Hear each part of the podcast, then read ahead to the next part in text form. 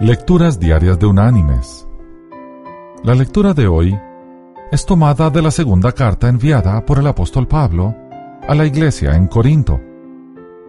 Allí del capítulo 3 vamos a leer el versículo 5, que dice, No que seamos competentes por nosotros mismos para pensar algo como de nosotros mismos, sino que nuestra competencia proviene de Dios.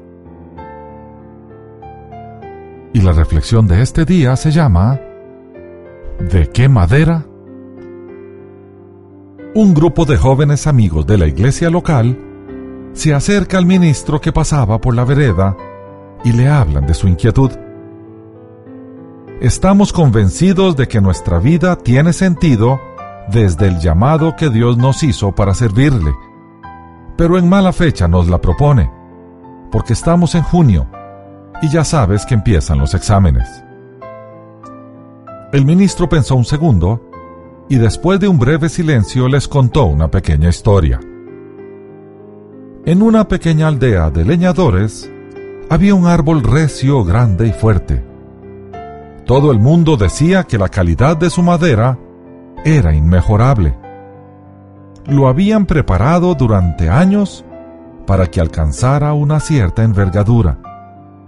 Pronto sacarían de él gran cantidad de madera que exportarían a otros lugares durante largo tiempo.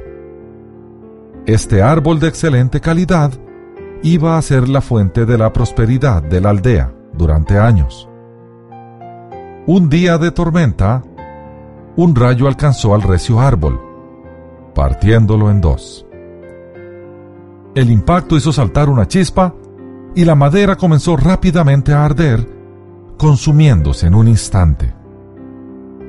Sin embargo, el viejo árbol que había al lado, el cual el pueblo estaba dejando morir, pues la madera no era de calidad, resistió a las llamas sin dificultad. ¿Cuál creéis que era el árbol de mejor calidad? preguntó el anciano. Los jóvenes contestaron inmediatamente. El que no se quemó. El ministro añadió, En verdad, en verdad os digo que se sabe de qué madera está hecho uno cuando el fuego está cerca. Y prosiguió su camino. Mis queridos hermanos y amigos, el fuego acecha. Siempre alrededor nuestro hay fuegos amenazadores en forma de problemas, angustias y tristezas. Nosotros no estamos hechos de madera resistente. El Señor nos cambia y proporciona la fuerza para resistir esos fuegos. Él sí es de madera resistente. Pablo sabía que él era incompetente y bien dijo que su competencia viene del Señor. La nuestra también. Que Dios te bendiga.